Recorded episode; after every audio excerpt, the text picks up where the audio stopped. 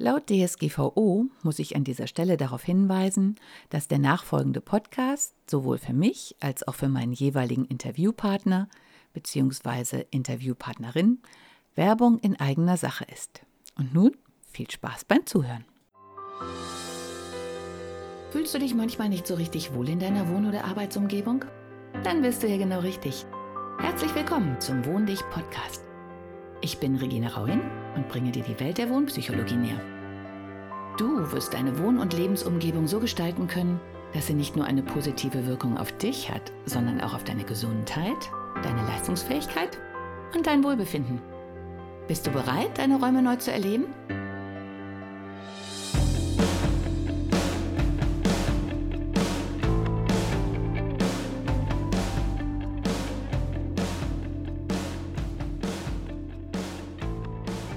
Hallo und herzlich willkommen zu meinem Podcast. Heute geht es um den Orkan Sabine, der immer noch draußen tobt. Wahrscheinlich hört man es nicht, möglicherweise doch, aber egal. und zwar geht es um das Learning, was mir eine kleine Maus, der ich gestern beim Hochpunkt des Sturmes begegnet bin, gelehrt hat über unser Wohnen und unsere Häuser. Ja, und das alles weil der Orkan Sabine die Gegebenheiten des Wohnens deutlich verschärft hat. Ich sehe im Geiste jetzt ein großes Fragezeichen in deinem Gesicht und deswegen fange ich jetzt mal an, das ein bisschen aufzudröseln. Die Maus, nö, davon erzähle ich ja später. Der Sturm und unsere Häuser. Ich habe heute bei Instagram und im Internet, wie wahrscheinlich die meisten von uns, einmal nachgeguckt, welche Sturmschäden der ähm, Sturm so nach sich gezogen hat. Und neben den umgekippten Bäumen, ein Thema, das mich immer sehr bewegt, sind natürlich auch äh, runtergeflogene Dachziegel, ähm, zerstörte Fassaden und einige Dinge mehr, die man jetzt in der Presse lesen kann. Und da ploppte in mir etwas hoch, was ich glaube ich in irgendeinem Podcast sicherlich schon mal erwähnt habe, was mir schon seit langem so ein bisschen sauer aufstößt. Denn wenn wir uns jetzt mal von allen Bauvorschriften und allen Visionen, in welchem Stil so ein Haus gebaut sein sollte oder was uns am besten gefällt, was wir gerne haben möchten, einfach mal so ein bisschen loslösen und wieder auf die Essenz eines Hauses zurückkommen, dann ist doch die Essenz eines Hauses, dass es uns Schutz bietet. Und zwar in ganz verschiedenen Hinsichten. Eine Hinsicht, wir möchten nicht nass werden, wir möchten warm bleiben, wir möchten wie jetzt vor einem Orkantief geschützt sein, wir möchten unsere Sachen sicher verstauen, ohne dass sie nass werden, wir möchten Vorräte verstauen, damit wir was zu essen haben, wir möchten auch, um unser Überleben zu sichern, Wasser in der Nähe haben. Es soll gegen Hitze schützen, ja, schützen. Schützen ist so das richtige Wort. Es soll uns in jeder Form Schutz bieten. Gegen Hitze, gegen Kälte, Sturm, Wasser, alles Mögliche. Wir sollen uns wohlfühlen. Ja, und irgendwie ist dieser Gedanke so ein bisschen verloren gegangen, habe ich das Gefühl, vor lauter ach, die Normen, ähm, Umweltschutzbestimmungen, Klima, Thematiken Stilrichtungen, ähm, ja, Kosten. Da ist uns irgendwie die Essenz abhandengekommen, habe ich jetzt so beim Sturm festgestellt. Denn gehen wir doch mal von einer ganz anderen Richtung ran. Was hat man die ganze Zeit mit unseren Autos gemacht? Wie jetzt Autos? Ja, Autos. Die sind optimiert worden, sowohl in der Herstellung, siehe Fließband, ähm, bis zum letzten Ding durchgeplant und ganz genau nach Bauplan gebaut. Ich glaube, niemand könnte sich heutzutage vorstellen, dass so ein Auto die ersten, was weiß ich, ähm, ein paar hundert Meter eines Fließbands durchlaufen hätte und dann kommt jemand an und sagt, ah nee, das Lenkrad hätte ich aber doch gerne vor dem Rücksitz und nee, das war mit dem Runden, können wir es nicht irgendwie achteckig machen? Das ist aber genau das, was in vielen Bauphasen vorkommt, dass so mittendrin, wenn alles aufeinander abgestimmt ist und abgestimmt ist wie beim Auto, jeder Millimeter, jeder Zentimeter, alles geht genau Hand in Hand, jedenfalls wenn es gut geplant ist.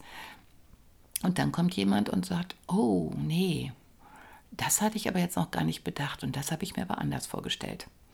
Ja, und dann wird ein komplett ineinandergreifendes System hingeschmissen.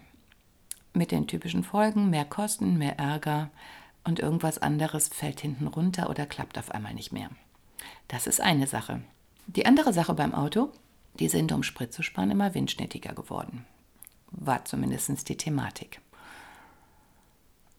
Ja, und da sind wir doch schon beim Sturm. Unsere Häuser sind aber überhaupt nicht windschnittig. Also seit, ich weiß gar nicht, seit Jahrzehnten auf jeden Fall wird eigentlich darauf hingewiesen, dass das Klima sich ändert. Äh, und zwar in der Form in unseren Bereichen mehr Stürme, mehr Überschwemmungen, mehr Extremwettersituationen. Und wir, so ein bisschen verstrahlt, bauen einfach die Häuser so weiter, wie wir sie immer gebaut haben. Eigentlich noch weniger stabil, weil wir dann plötzlich ja, Dämmplatten draußen dran machen und deswegen die Mauer ein bisschen dünner und ja, also mit ganz anderen Themen beschäftigt sind. Aber die Essenz, ein stabiles, schutzbietendes Haus, was auch diesen Unwettern trotzt, wo ich mich entspannt rein zurückziehen kann, die haben wir irgendwie vor lauter Vorschriften aus den Augen verloren. Denn auch wenn ich jetzt hier auf den Nachbarhügel gucke, oder auch bei mir jetzt gelernt habe, der Wind kommt immer aus Westen. Die schrecklichen Sachen kommen meistens von Westen oder sie kommen von Osten. Also es ist relativ klar, woher die Bedrohung kommt. Nimmt da irgendjemand drauf Rücksicht? Also ehrlich gesagt, ganz im Gegenteil, weil als ich dieses Haus gekauft habe, äh, war da nämlich noch eine ganze Menge alter großer Baumbestand. Und dieser alte große Baumbestand, hat die Straße, die hier hochgeht, eine stark befahrene Durchgangsstraße flankiert. Und teilweise war es wirklich so wie eine alte Allee, dass diese riesigen Bäume die Straße auch ein bisschen überdacht haben. Mit dem Vorteil, dass sehr viel Wind abgefangen worden ist durch all diese Bäume, weil es wie durch einen Filter ging. Der Lärm in den Ästen blieb, die ganzen Abgase, der Staub, die ganzen Aufwirbelungen in großer Form von den Bäumen abgefangen worden ist. Ja, natürlich können Bäume umfallen. Tun sie auch öfter. Aber warum denn eigentlich? Weil wir viele Dinge nicht kapiert haben. Also jeder, der mal ähm, Peter Wohleben gelesen hat, das geheime Leben der Bäume, oder jetzt auch die Chance genutzt hat, den Film zu sehen, wird vielleicht ein bisschen besser verstehen, dass so ein Baum nicht einfach ein Baum ist, sondern auch ein Baum, ein komplexes System und vor allen Dingen, dass auch ein Baum Geselligkeit und Gemeinschaft liebt, jedenfalls die meisten und dass auch ein Baum sich mit anderen Bäumen austauscht und zusammenschließt und dass sie sich Lasten teilen, auch Windlasten. Und wenn ich jetzt zum Beispiel, oder du, ja, ist jetzt wieder ein anderes Beispiel, betrunken, lustig mit Kumpel Ernst aus der Kneipe nach Hause wanken und will gerade so deswegen in der Symmetrie bleiben, nicht umkippen und auch den Weg finden, weil wir unsere Kräfte vereinen, die restlichen oder ihr eure Kräfte vereint dann wird das wahrscheinlich für beide ziemlich gut ausgehen, weil man sich kümmert, weil einer den anderen ein bisschen aufhängt, wenn man Übergewicht kriegt und unterwegs auch noch ziemlich viel Spaß hat. Wenn jetzt aber Kumpel Ernst einfach von seiner Frau, wie auch immer, Doreen, mitten auf dem Weg abgefangen wird und einfach weggerissen mit dem Nudelholz im Arm und sagt, nee, jetzt reicht's aber, du kommst mit und du wirst nie wieder vor die Tür gehen stehst du oder ich plötzlich ganz alleine da. Wir haben unsere Kräfte aber aufgeteilt und wir sind unter Umständen, weil wir immer mit Kumpel Ernst nach Hause gegangen sind, wissen wir gar nicht, wie wir alleine betrunken nach Hause kommen sollen. Das heißt, die Chancen, dass wir entweder nicht zu Hause ankommen oder umkippen und im Graben liegen, sind deutlich größer geworden als vorher. Und so ähnlich geht es auch den Bäumen. Und das andere, was viele überhaupt nicht mehr auf dem Schirm haben, wahrscheinlich auch, weil wir eh so aufeinander gefercht inzwischen wohnt, viel zu dicht, nur noch Wände vor Augen und den Wald vor Bäumen nicht mehr sehen äh, oder auch den Wald nicht mehr sehen, weil da einfach gar keiner mehr ist, haben wir auch vergessen, dass die ganzen Büsche und die ganzen Bäume, die da stehen, ja noch ganz andere Funktionen haben, als uns Sauerstoff zu spenden, was natürlich eine nicht zu unterschätzende Funktion ist. Äh, dass diese ganzen Bäume eine deutliche Veränderung des Klimas mit sich ziehen, und zwar zum Positiven gewöhnlich, weil die Luft viel frischer, viel sauberer, viel gereinigter, viel einfach besser ist. Vom Geruch mal ganz abgesehen. Weil ich glaube, wenn jemand die Wahl hätte, würden sich wahrscheinlich die wenigsten Leute vor einen Auspuff eines Autos legen und den kleinen Wald nebenan oder den Park mit der Parkbank verschmähen. Nur hochgerechnet tun wir genau das. Wir sagen immer, hurra, ein Auto, wir bauen eine tolle Straße und der Rest ist uns egal. Und sagen, Park, ach, ist nicht so wichtig, habe ich eh keine Zeit, mich dahin zu setzen. Können wir auch fällen, betonieren, was anderes draufbauen. Bauen wir doch mal ein Haus. Okay, und so sind unsere Häuser zum einen überhaupt nicht windschnittig, dementsprechend mäßig sturmfest bis eigentlich ziemlich blöd sturmfest, auch wenn eigentlich in früheren Zeiten der Wetterseite eines Hauses durchaus Rechnung getragen wurde.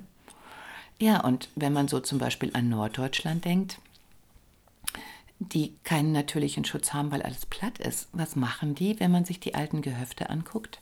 Da sind gigantische Hecken drum gezogen und zwar in einem großen Abstand zum Haus. Dahinter wahrscheinlich noch die Bäume, die sowohl Schatten spenden als auch ja, Früchte geben, Sauerstoff natürlich sowieso, die aber auch eine ganze Menge Sturm abfedern. Und diese Bäume haben es viel leichter, weil davor eine Hecke ist, die deutlich flexibler ist und so die ersten Spitzen schon mal wegnimmt. Und wenn man dieses System mit all dem, was wir heutzutage noch wissen und was wir an technischen Möglichkeiten haben, mit den Häusern zusammen als ein großes Ganzes begreifen könnten, und dann auch noch die Wohnpsychologie, also Dinge, die uns Menschen in, unserem, in unserer Stimmung, in allem, in unserem kompletten Sein berücksichtigen und das vor allen Dingen auf eine gute Weise äh, unterstützen. Und nicht einfach immer ignorieren und sagen, stell dich nicht so an, ist doch nicht so laut, ist doch nicht so dreckig, riecht doch nicht so schlecht. Dann hätten wir ein Potenzial oder haben wir eigentlich ein Potenzial an der Hand, was unglaubliche Auswirkungen auf alles haben würde. Ich habe mich ja in den letzten sieben Wochen zu dem kleinen eigenen Experiment hingegeben, was ein Umgebungswechsel in uns auslöst. Und auch ich habe es total unterschätzt, wie viel besser es mir geht, wenn ich in einer schönen, liebevollen, positiven Umgebung bin, wo ich wunderbare Dinge sehe, herausragende Erlebnisse habe inspiriert werde, mit Menschen zusammen bin, die wirklich Teamwork als Teamwork begreifen, die mich unterstützen, auf die ich mich freue. Ja, und genau diesen Gedanken sollten wir doch auch endlich mal in unsere Wohnumgebung übertragen und wieder ein Miteinanderleben mit Tieren, mit Büschen, mit Lebewesen, mit Bäumen und nicht immer sagen, der Baum muss weg, weil der fällt ja eh um. Das ist so ein bisschen wie im Arbeitsleben, wo man dann auch sagt, ach, der Mitarbeiter bringt es eh nicht, den kann ich gleich entlassen aber uns überhaupt nicht mehr fragen, warum bringt es der denn eigentlich nicht mehr?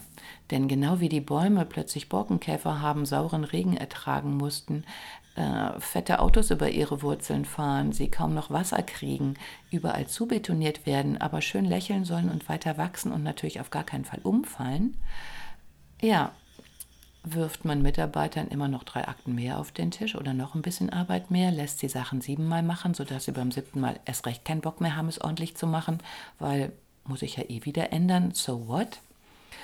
Und irgendwann auch erkennen, sie haben gar keine Chance dagegen anzukämpfen.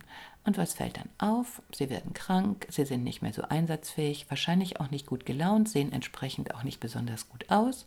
Und was macht man? Weg damit müsste alles gar nicht sein. Und von daher finde ich, erinnert uns der Orkan Sabine in ganz klarer Weise daran, dass wir so ein bisschen verpeilt sind.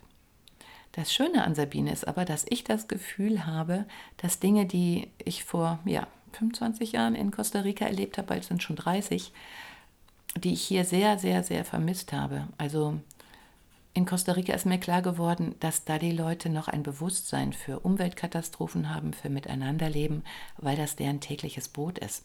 Die haben ganz kleine Dinge, um auf solche Sachen zu reagieren. Und als ich dann nach Deutschland zurückkam, habe ich gemerkt, dass unser Gefahrenbewusstsein total eingeschlafen war. Also ich hatte einen Volkshochschulkurs, da stieg Rauch vor dem Fenster auf, wir waren im zweiten Stock und niemand hat es für nötig gehalten, einmal rauszugucken, was denn eigentlich die Ursache ist. Weil damals immer noch dieses, ich bin in Deutschland, 100% Sicherheitspuffer, Mir kann nichts passieren, es wird sich schon jemand kümmern, vorherrschte. Und ich habe zum ersten Mal jetzt 2020 das Gefühl, dass seit Orkan Sabine endlich mal Entscheidungen getroffen werden, Dinge ernst genommen werden. Da ist natürlich noch dieser Hype, naja, die machen jetzt alle nur Panik. Ja, weil man einfach viel zu lange immer nur Panik gemacht hat, um die Leute zu cashen, denen irgendwas zu verkaufen. Oder weil man Panik machen musste, damit überhaupt noch jemand zuhört vor lauter Informationen. Ja, und diesmal hatte ich das Gefühl, dass auch der Letzte irgendwann realisieren musste, oh scheiße, das ist gar keine Panik, das ist einfach Realität. Und ja, es kann passieren. Bei den einen wird es schlimmer, bei den anderen weniger schlimm. Aber ja, die ganze Sache ist ernst zu nehmen. Und eigentlich haben wir es verpeilt, wir sind gar nicht darauf vorbereitet. Unsere Häuser sind nicht so, dass ich drin sitze und ich kann wirklich sicher sein, dass mir nichts passiert. Unsere Bäume und die Hecken sind eben nicht so gut gepflegt und haben keine Chance, ein Miteinander zu bilden und sich gegenseitig zu bestärken und sind deutlich geschwächt und fallen deshalb um mit all den bekannten Folgen. Ja, und was hat jetzt die Maus damit zu tun? Gestern im Sturm kam eine meiner Katzen, das kleine Glück, fröhlich reingetrabt, auch so in diesem Sturmmodus, so yeah, Abenteuer, und hatte eine kleine Maus im Maul. Und ich habe die wirklich angeguckt und habe gesagt, oh nee, du wirst doch nicht ernsthaft jetzt im Sturm diese süße kleine Maus hier vor meinen Augen fressen wollen. Ja, und dann kam sie so ein bisschen versöhnlich zu meine, an meine Füße. Ich stand gerade an der Küchentheke und auf einmal merkte ich, dass irgendwas in meinem Hosenbein krabbelte. Ich hatte, weil man ja nicht weiß, was der Sturm so mit sich bringt, schon mal die Ich bin für alles bereit Kleidung, sprich eine Jogginghose an und merkte auf einmal, wie irgendwas hektisch das Bein hochkrabbelte. Hab natürlich aber auch gedacht, na, das kann jetzt nicht sein, das bildest du dir nur ein. Hab dann erstmal der Katze ins Maul geguckt, keine Maus. Dann habe ich zu Boden geguckt und genau da, wo die Katze stand, war der Auslass für den Bodenstaubsauger, sprich eine Lücke, durch die eine Maus locker passt. Und habe dann erstmal gedacht, naja, die Maus war pfiffig und ist in unseren ja, Ansaugstutzen vom Zentralstaubsauger gelaufen. Da kommt die Katze nicht ran, super, irgendwann wird sie schon wieder rausgehen. Okay, so ein kleines Pieksen in meinem Hosenbein hat mich dann aber davon überzeugt, dass diese Maus keineswegs in dem Zentralstaubsaugerschlauch ist, sondern in dem Schlauch meines Hosenbeines. Und ja, ich habe geschrien.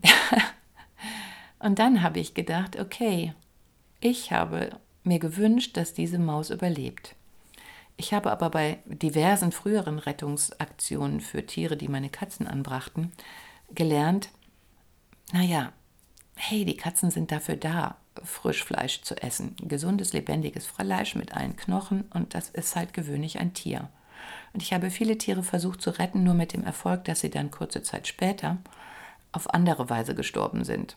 Aber sie sind immer gestorben. Und irgendwann habe ich gesagt, was muss ich mit denen eigentlich ein?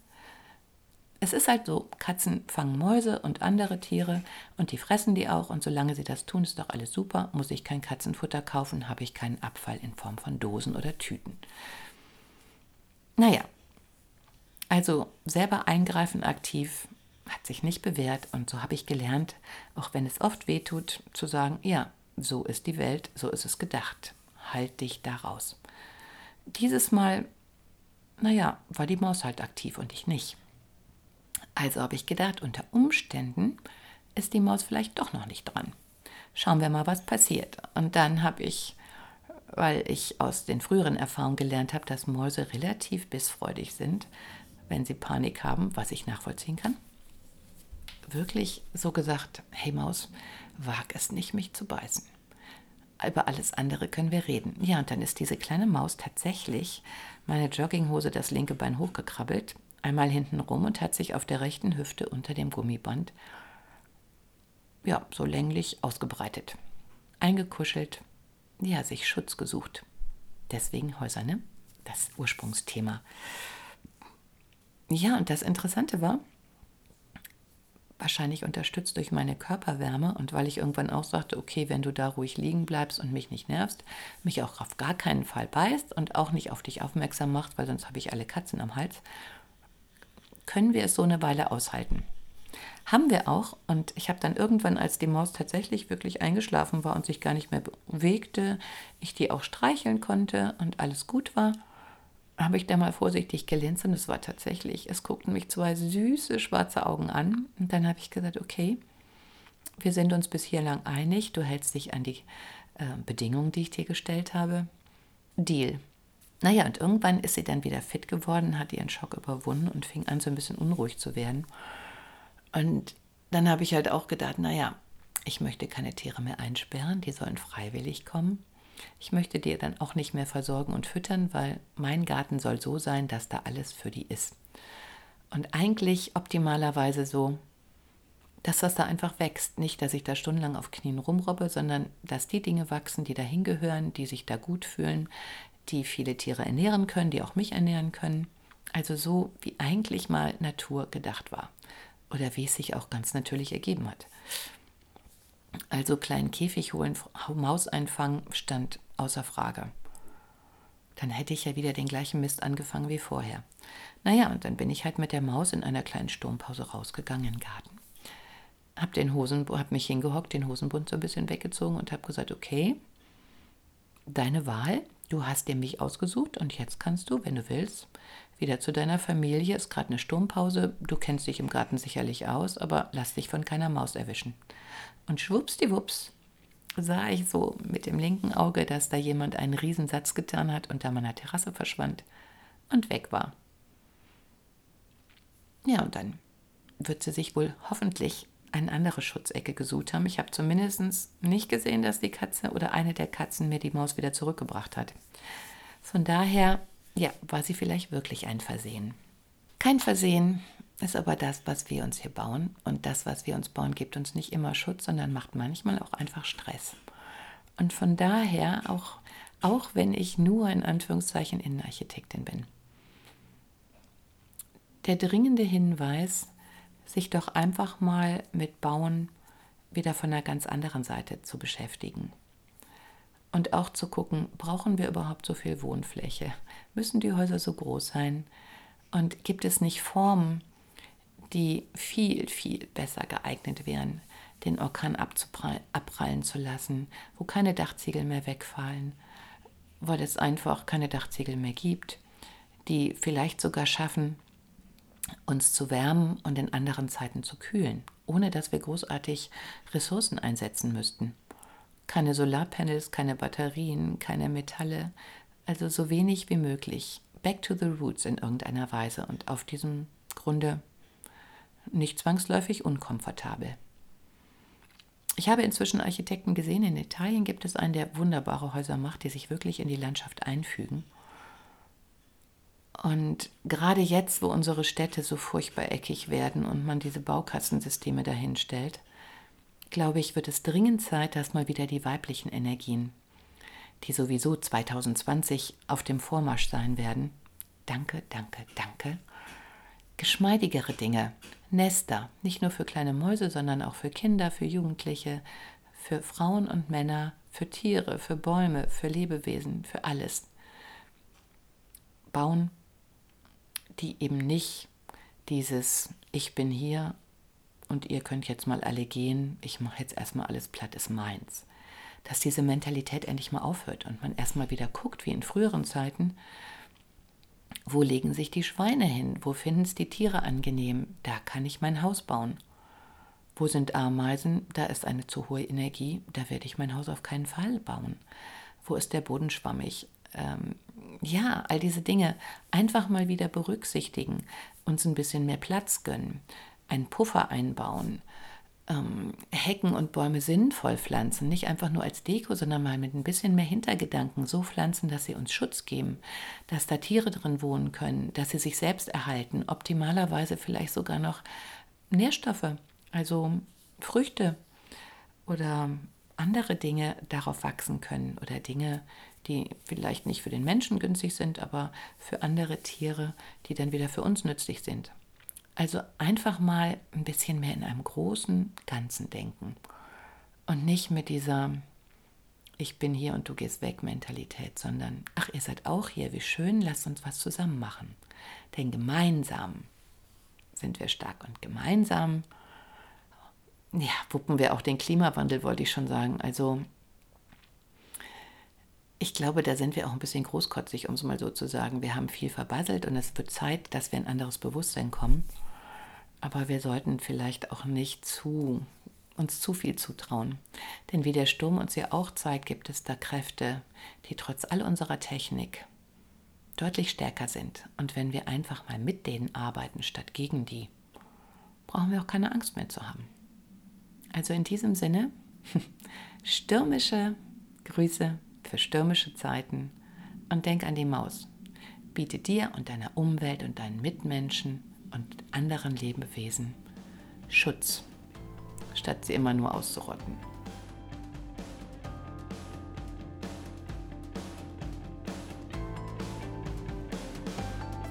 Hat dir die heutige Episode gefallen? Dann bewerte diesen Podcast am besten mit Kommentar direkt bei iTunes. So gibst du auch anderen die Chance, diesen Podcast besser zu finden und die Tipps nutzen zu können. Hast du vielleicht noch Fragen oder Anregungen für die nächsten Folgen? Dann hinterlasse dein Feedback gerne unter dem Blogbeitrag zu dieser Episode oder sende es direkt per E-Mail an podcast.wohndich.de. Meine E-Mail-Adresse und alle Links zum Beitrag findest du in den Show Notes. Und denke immer dran, wohn dich und entfalte deine Persönlichkeit.